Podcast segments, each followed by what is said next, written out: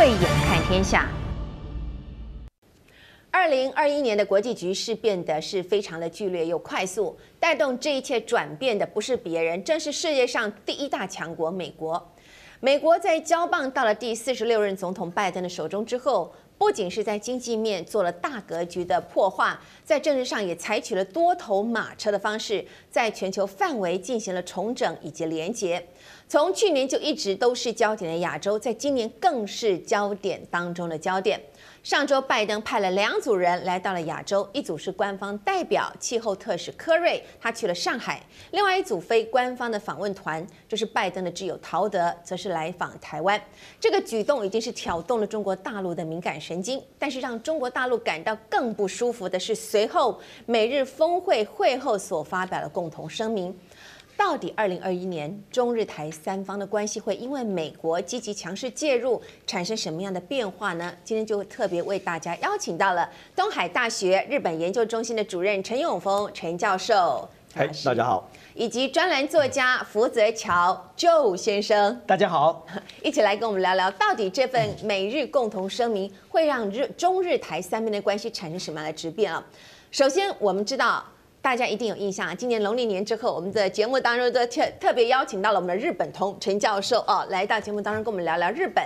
那么当时我们在聊到了菅义伟跟拜登第一次通电话的时候，哇，菅义伟很谦卑哦，还是很客气哦，他还问拜登说：“我是不是可以称呼你 Joe 嘛？哈，May I call you Joe？OK 哦，没有想到这次在白宫见面，两个人是一回生二回熟哦，拜登就直接称呼菅义伟。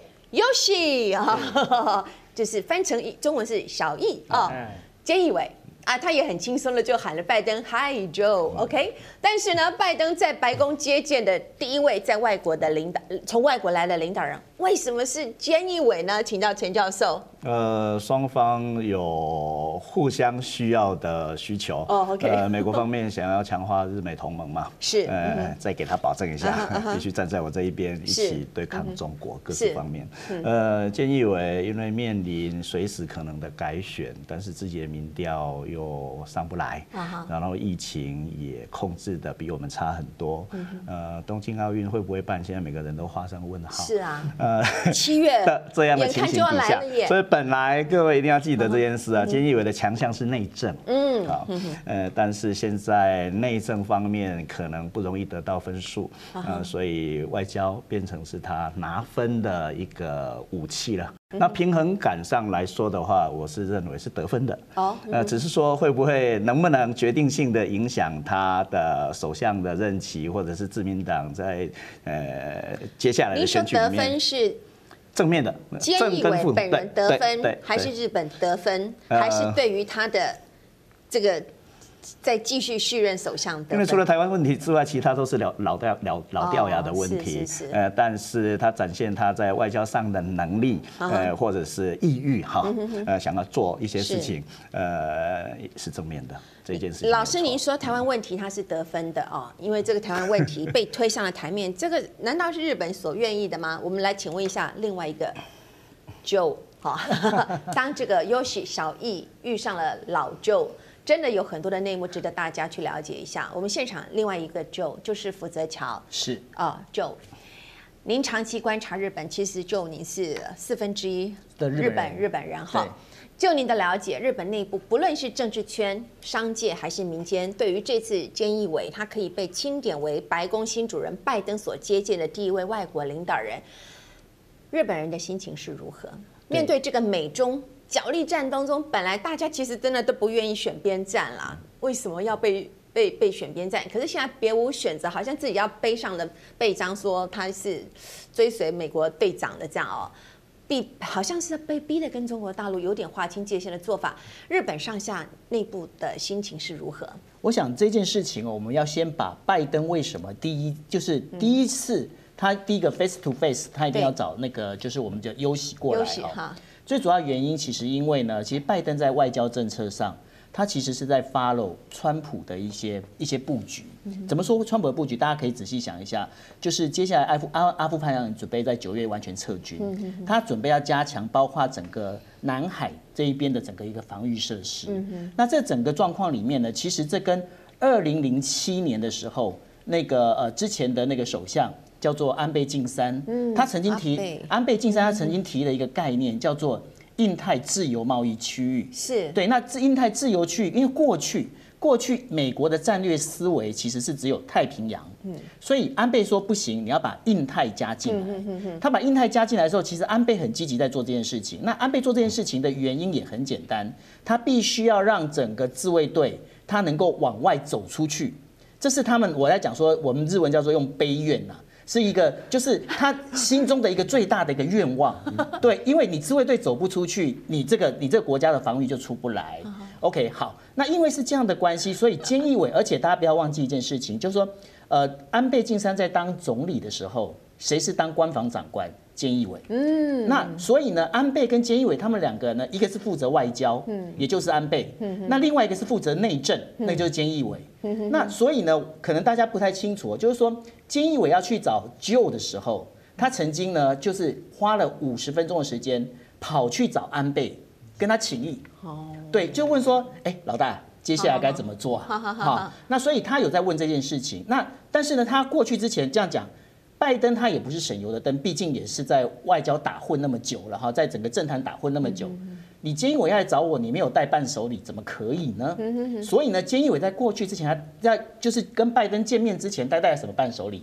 第一个，他跟印尼二加二防长外长会议；第二个，他又跟呃菲律宾谈好，我们自卫你的我们自卫队的那个武器，我可以跟你共用，万一有什么状况的时候可以跟你共用；第三个。他还约了德国的外长跟防长开会，也一样二加二。那然后德国呢也决定，就是说在今年七月要跟自卫队要开一个就是所谓的呃算是演习。嗯，然后还有一个呢，他又把印度的防长跟外长就在下个星期找到东京，一样要开呃防长外长会议。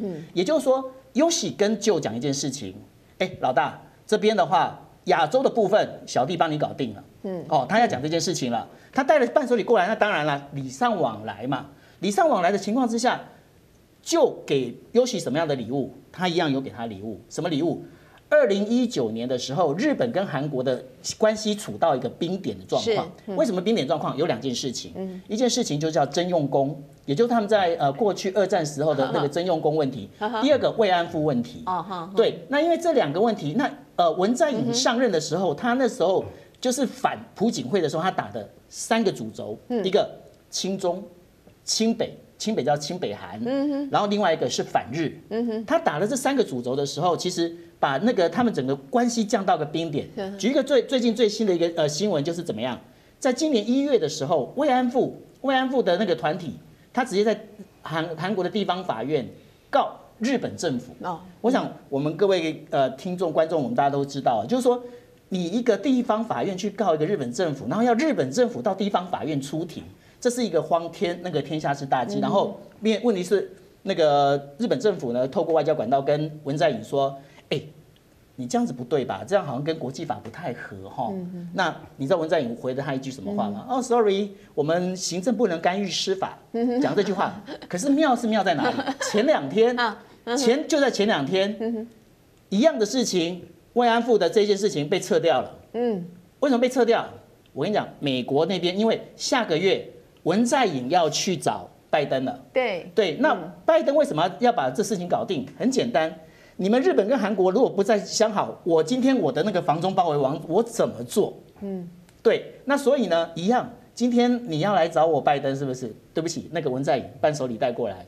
你把征用工问题处理掉，你把那个慰安妇问题处理掉，你不要再跟那个日本在那边搞这个，对，你不要再吵了，因为你再吵没有用。对，好，那这就是呃，应该说拜登就给他的礼物在这边。但是呢，这整个状况里面，如果是光是这样子，日本国内不可能因为这样子就变，因为日本国内的左派跟右派分得非常清楚，因为有五大报，五大报左派跟右派那个立场很鲜明。但是这一次的一个声明里面，五大报几乎同声的都支持。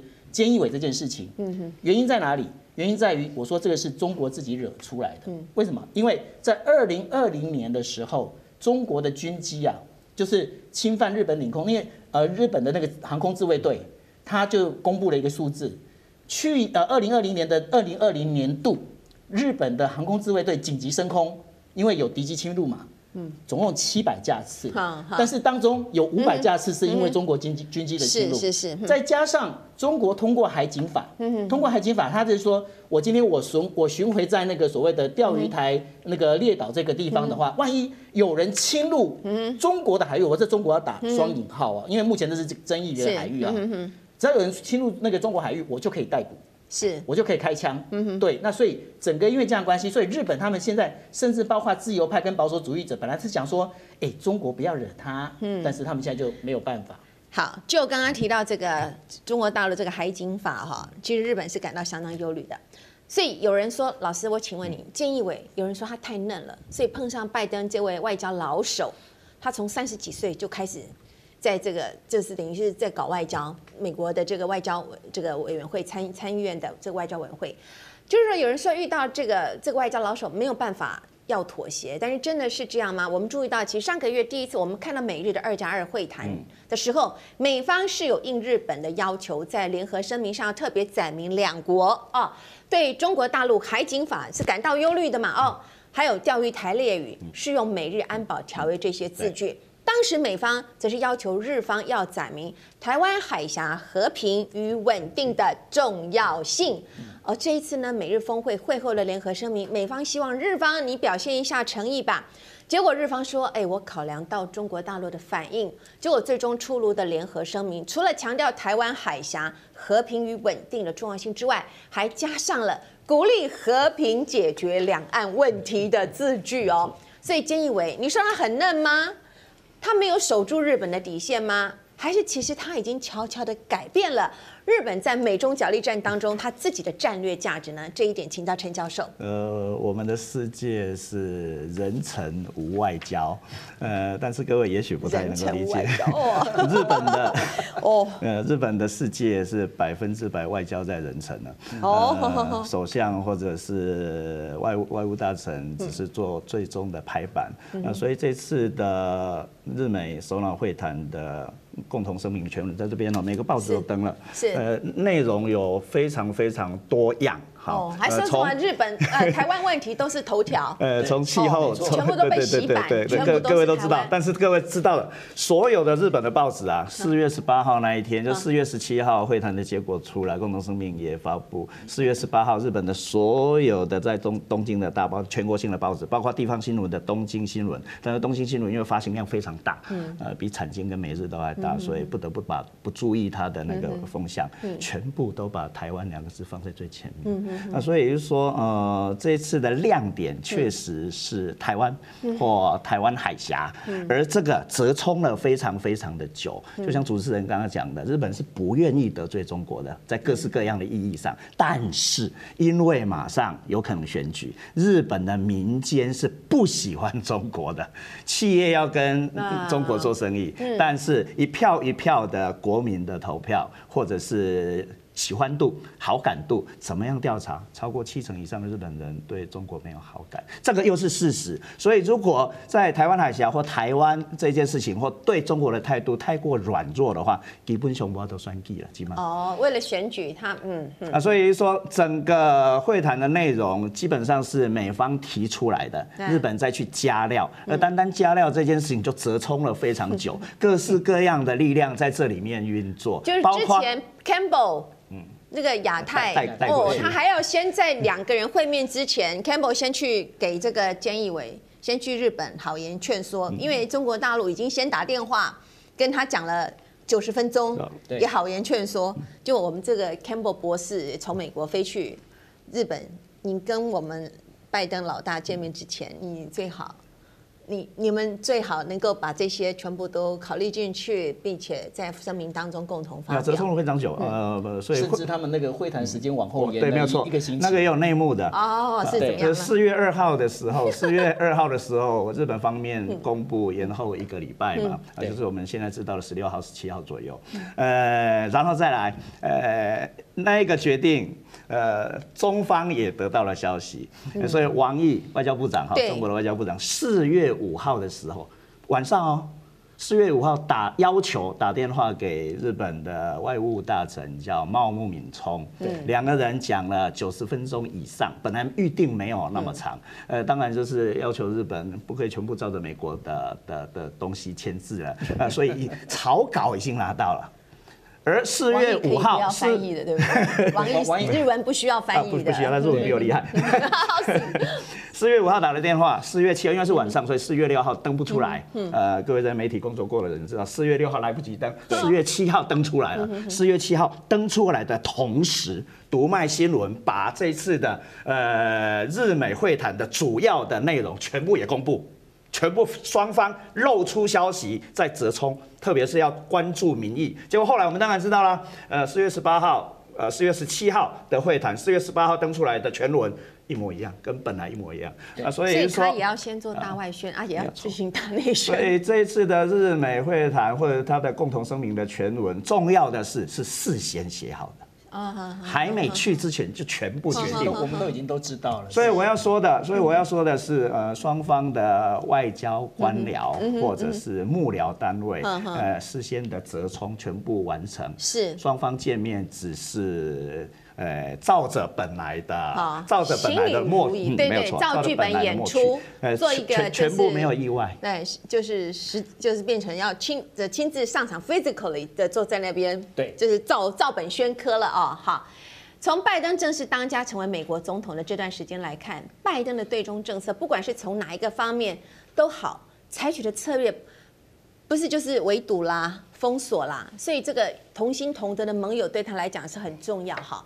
我们短短，我们来看这短短过去这几天哦，来，我这里有个手板，拜登为了要写这个抗中剧本，他很用心呢。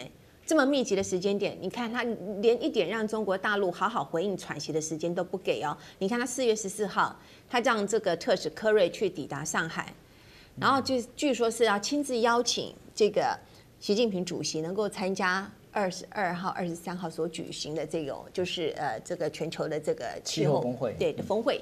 然后四月十五号呢，哎，他其实同一天了哈，因为时差关系，他美国总统拜登的挚友陶德就组团来到台湾访问哦。好，那美国总统拜登跟日本首相菅义伟在四月十六号，这两个人就接接着就举行了峰会，然后马上的，现在是美国就主办了全球四十国线上的这个气候峰会啊。我们可以看得出，他是完全的都在主动出击，而且他一次打多球，感觉就是要逼日本跟中国大陆脱钩。那么菅义伟也配合演出，德国之声就有一篇报道，他标题直接就点出，拜登在打造反北京的朋友圈，哈，就是把所有的，就大家就打什么对群，哎，对，就就他来这个跟他 这个好划清界限。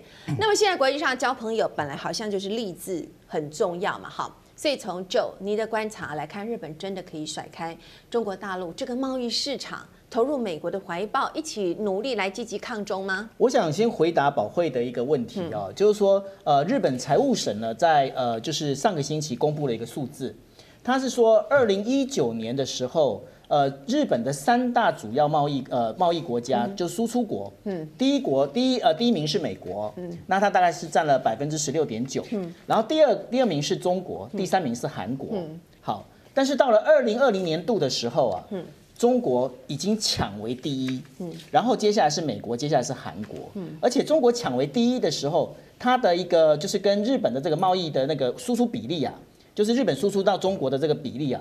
已经是百分之二十，将近二十三了。嗯，也就是说，它是一个快速成长。而这当中有一个很妙的一点哦，是那个那妙的一点在哪里呢？就是说，日本输出到中国绝大部分的是半导体的，就是制成的这些机器。嗯，对。那这个部分其实美国它现在也会去很紧，会等于说会紧缩，因为呃，在呃菅义伟去访问拜登的时候，其实。呃，拜登他本身就已经召开了，把找了二十几个那个半导体的那个呃厂商，包括我们的台积电，一起去开会。哎，那个我们开始要组织那个就是防中联盟了哈。所以像那个华为啊这些其他的半导体厂，全部都被排除在外。嗯，那这是一个。那对于日本来说，日本他们其实老实讲，他们的这整个在呃不管说在那个中国的这些投资，呃不管是零售业或者怎么样，它跟中国的依存度很高。嗯，那所以说你说一时要摆脱不可能。但是呢，分散投资是有可能的。而分散投资的第一个目标是哪里？就是东协。嗯，那东协里面，其实这个部分我必须讲，我觉得我在呼应刚刚呃，就陈教授他刚才所提的那个，其实呢，日本在做外交是需要能成。这个能成呢，我必须讲，安倍做了铺了很多的梗。嗯，铺了很多梗是怎么样？他跟现在的越南的那个国家主席，过去他是国家总理，叫做呃，就是阮春福。他们关系非常非常的好，嗯，阮春福甚至把日语当成他们学校高中学校的第二外国语。啊，好，对，为什么要做第二外国语？因为日本它现在属于高龄少子化，嗯，它需要有更多的要来做长照，嗯，那所以呢，他们有这种所谓的这样的交流的关系，这是跟呃越南在做的，然后再包括跟其他东协在做的一个投资也是一样，这当中有一个非常关键，也是各位我们要了解的一点，就是说。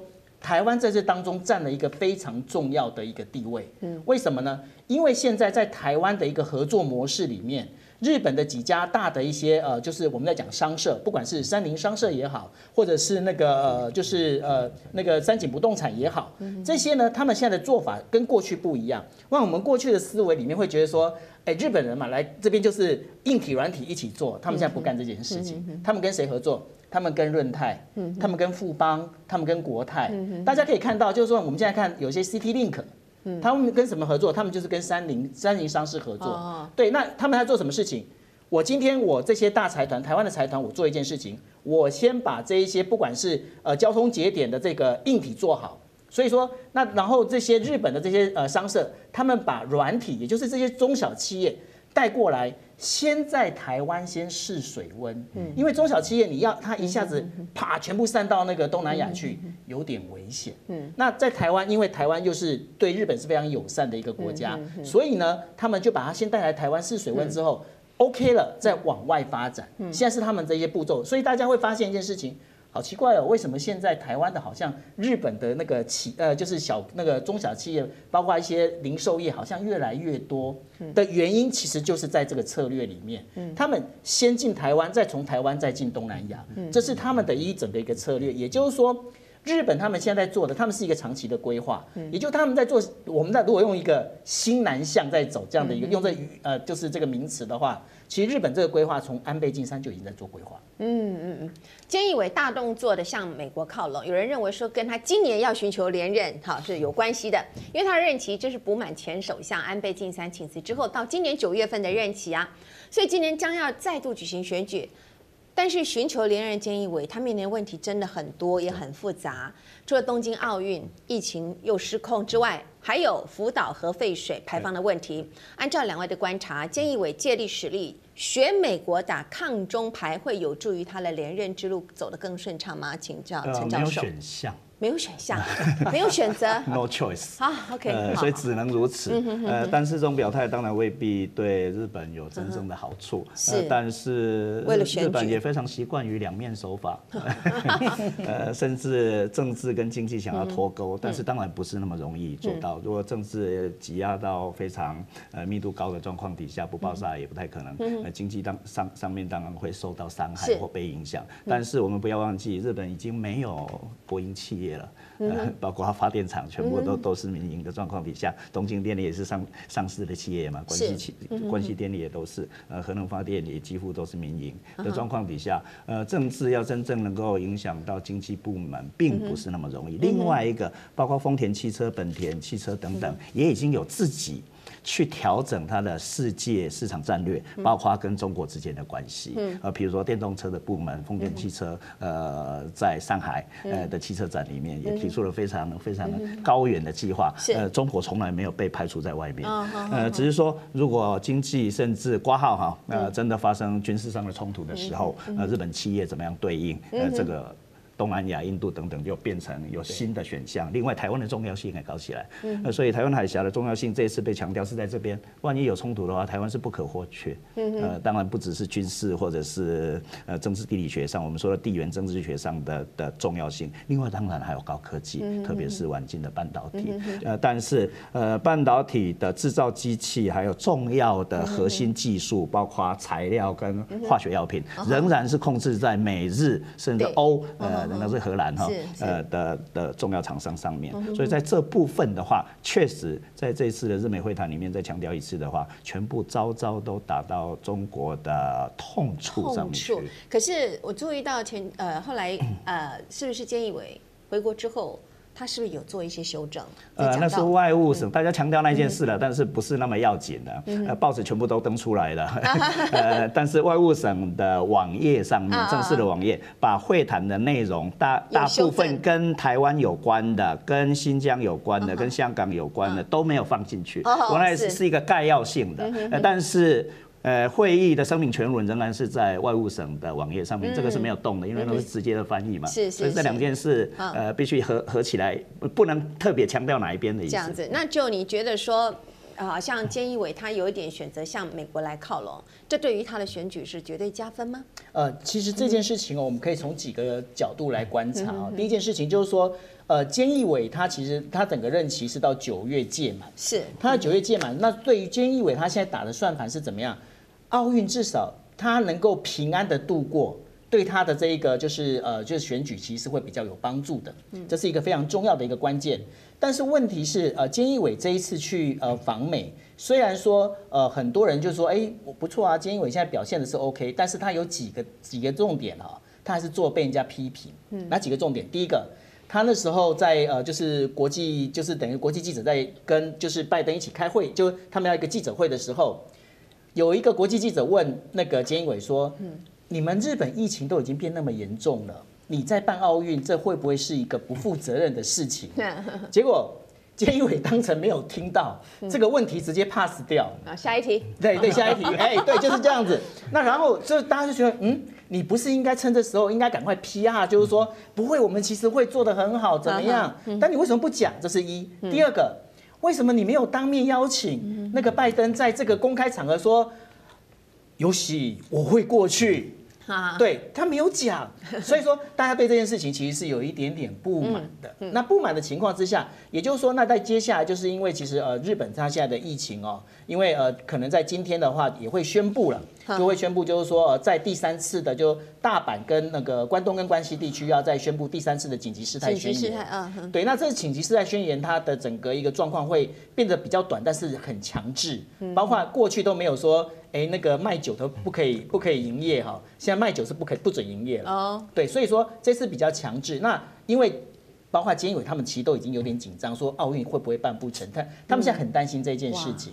但是呢，我们不要忘记一件事情。菅义伟虽然是一个外交的身手，嗯，但是他是一个内政的一个老将，嗯，那所以呢，你要知道他为什么会出来哦，他是一个没有派阀的一个人哦，嗯，他是在我们来讲说，呃，这个反中派的那个大佬大阵营，麻生的麻生派，嗯，跟亲中派的大阵营叫做二阶派。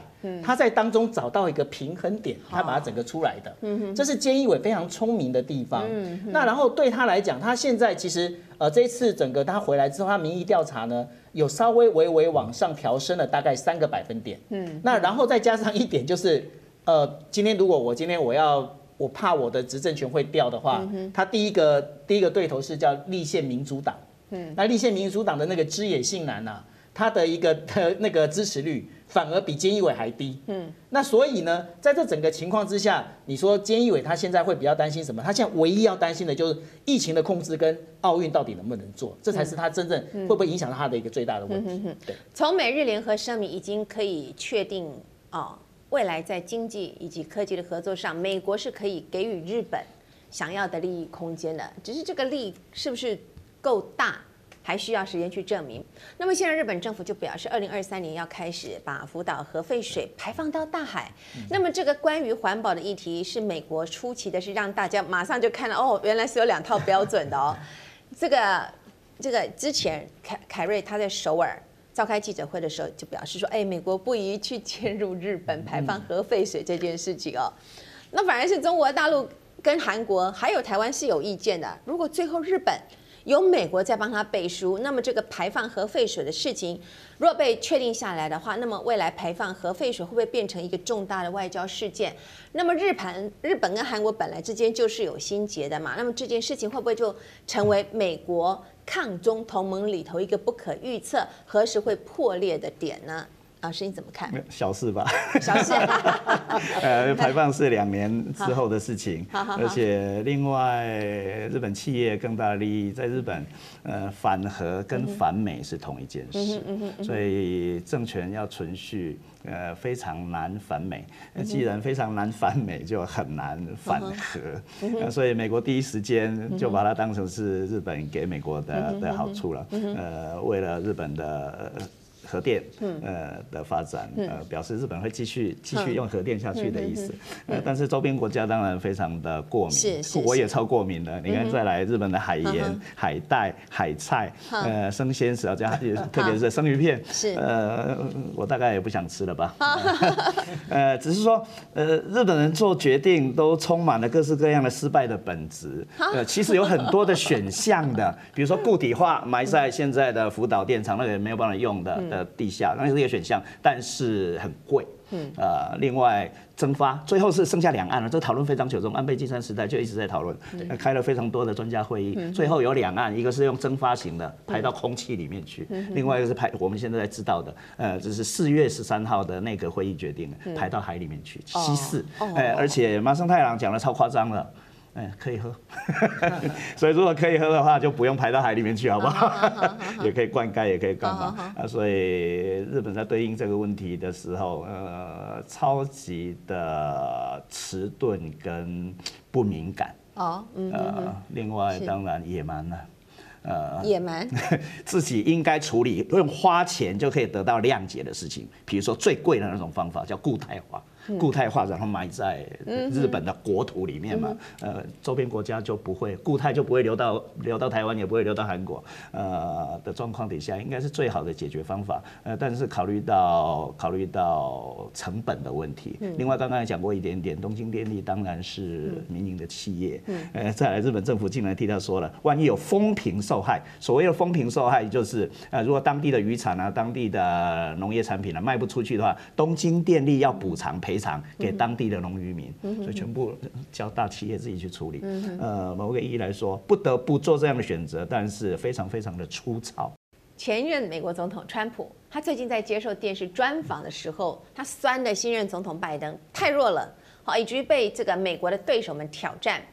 怎么想当初他说他当总统的时候，中国大陆的军机哪里会像现在逛后花园似的就？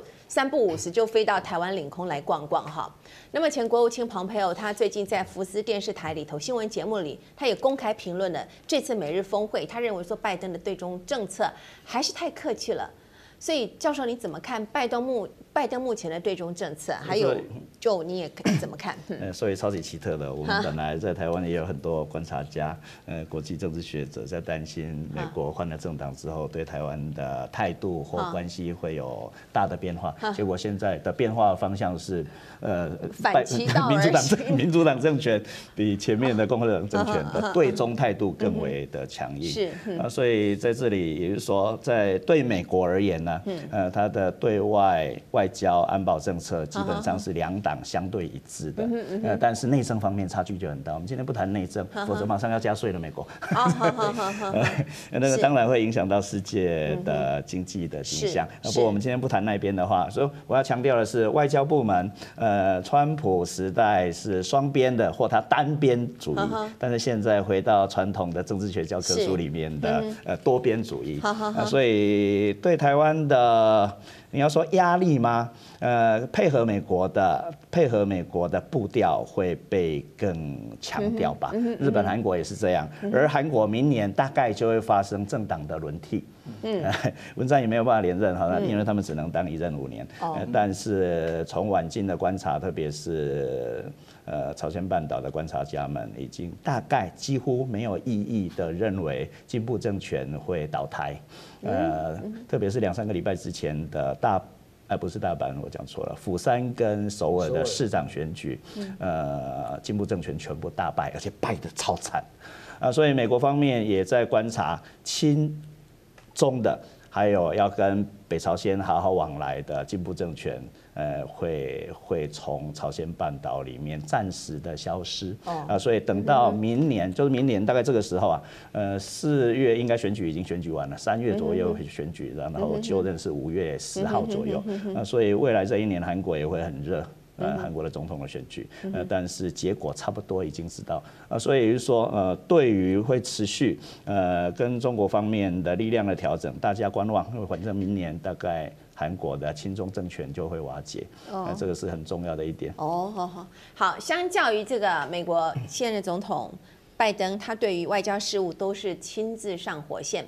我们来看看哦。大陆国家主席习近平，他反而比较像是退在幕后，而且哈，他是去年几场大型会议上的发言，习近平的谈话内容，他的格局都是拉得很高的哈。不管中国大陆的战狼外交有多少好被值得好讨论诟病的地方，他依然习近平本人是有着一条论理的外交路线哈，他没有偏离。所以站在一个中立的立场来看，这两位大国的领导人，两位觉得这盘美中角力的。这盘棋子对战到现在，哪一位下的棋子令人惊艳，或者是令人胆战哦？需要谨慎以对的呢？来看看 Joe。呃，这这盘棋子里面在下的哈，我必须要讲，就是说。拜登他现在呃的玩法，跟过去川普，川普我给他讲，他叫做表演式的外交，对他很多都是表演即兴的，你经常会有很多的 surprise，但是呢，你可以发现一件事情，拜登在做这些事情的时候，他回归到美国传统的一些外交手法，也就是说，我会做事前的协商，我会把这些东西我把全部都搞定之后。最后我才出来来盖个章，来拍板交颁拍板认定，这是整个拜登他在做的一些事情。所以大家可以从几个状况里面可以发现一件事情。今天的话，今天刚好呃就是呃那个就是我们在讲气候峰峰会峰峰会的那个结果也出来了。那气候峰会结果出来的时候，你就会发现一件事情哦，习近平呢他还是很乖乖的，然后在那边表示说哦。我们中国呢会来，就是按照这个所谓的这个排放的标准呢，我们会做这些事情。如果说他这时候等他搞战狼的话，他应该如果他真的要搞战狼，他不是就应该说老子不参加了？但是他还是乖乖来啊，乖乖的出席啊，然后这个拜登同框啊。对，那 而且呢还重点在哪里？因为我们刚才有提到的就是呃呃，就是日本福岛那个核废呃，就是算是核处理水这件事情，他们也结做一个结论是什么？我们这个问题是我们所有的国家，我们要一起来帮他们解决的。也就是说，这个部分他也帮美国做一个等于说后面的一个背书。所以你说谁比较厉害？我老实讲，我觉得拜登他用的是整个后面幕僚团队来去做这件事情，跟习近平在做的这个事情是完全是刚好是相反的。对，那这是我觉得是很重要的一点。那另外呢，我觉得说大家不要忘记，还会有两个人很重要哦。一个呢就是这未来可以讨论的题目，一个就是俄罗。俄罗斯的总统，那个总统普京，然后另外一个呢，印度的总理莫迪，这两个人呢，未来会是一个非常重要的一个关键因素。那这个是后面他们两个会怎么去操作？其实，普京跟习近平，莫迪愿不愿意跟拜登，这就是一个未来的整个全球一个政治里面很有趣的一个现象。今天就非常感谢东海大学日本研究中心的主任陈永丰教授，以及专栏作家福泽乔 Joe 来到节目当中，跟我们来分析这么多的国际局势。以上就是今天的慧眼看天下，未来还有更多重要的国际局势消息以及背后的内幕角力，请您持续锁定，同时也欢迎您上 YouTube 网站订阅以及分享。我是王宝慧，下周同一时间我们再会。